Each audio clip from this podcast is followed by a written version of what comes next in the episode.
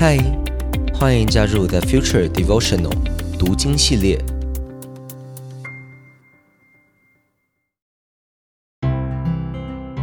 嗨，大家好，我是洪章牧师，很开心跟你一起借着马可福音这卷书，踏上福音的旅程。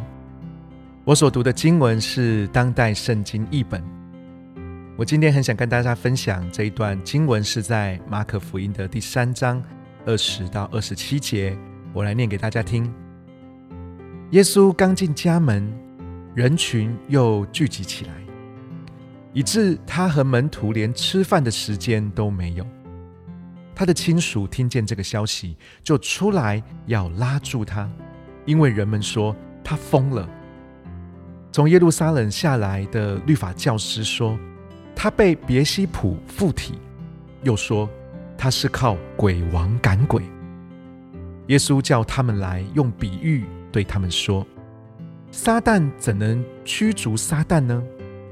一个国内内部自相纷争，必然崩溃；一个家内部自相纷争，必然破裂。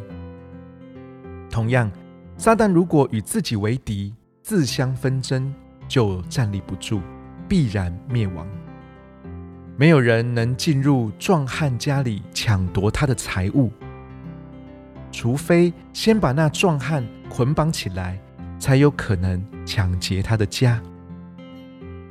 经文当中，我们看见出现许多不同的人，有人们，有亲属，有律法教师，不同身份的人，但是他们对于耶稣都有一个同样的想法。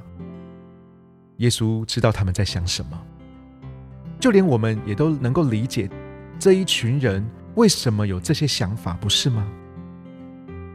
被附体，才能超越一般人的限制。如果附身的是鬼王的话，那么当然，大大小小的鬼都可以被制服。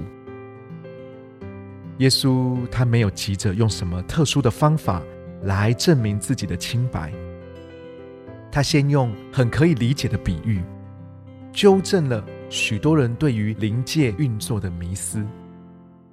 他的比喻很直接、很了当的表达，鬼是不会赶鬼的，或者说鬼之间若有纷争，也是彼此抢劫，也是为了自己的利益罢了，不是真的希望被鬼附的那个人得着恢复。如果接受这个比喻内涵的真理的话，那么耶稣可以赶鬼真正的原因是什么呢？所以耶稣马上阐述他的第二点：耶稣可以赶鬼，不是因为他释放的是鬼的能力，而是因为他释放的是神的能力。更精准的讲，是圣灵的能力。赶鬼不是因着耶稣他的能力比哪一个鬼高，而是因为耶稣他的身份完全不同。亲爱的朋友，即使我们已经是基督徒了。我们会不会仍然有一些迷思在我们的里面呢？我们是否会因着遭遇人生的挫折，或者受到别人的冷嘲热讽，不小心觉得自己的信仰跟别人拜的神明比较，好像逊色了一些？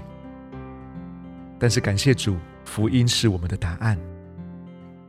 福音让我们超越神明之间的比较。也让我们脱离追求灵验的漩涡。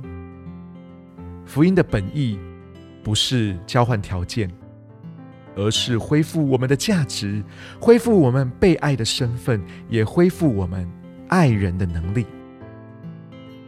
你知道吗？耶稣真的不需要我们帮忙他证明他比较灵，因为他的名是超乎万神之上的名。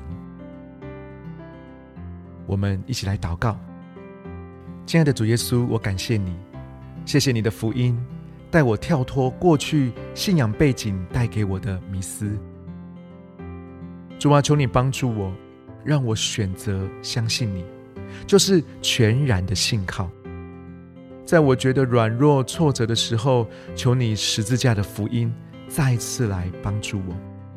让我们都回到信仰的核心，也就是我们是蒙爱的儿女。我们这样子祷告，是奉主耶稣基督的名，我们一起说阿门。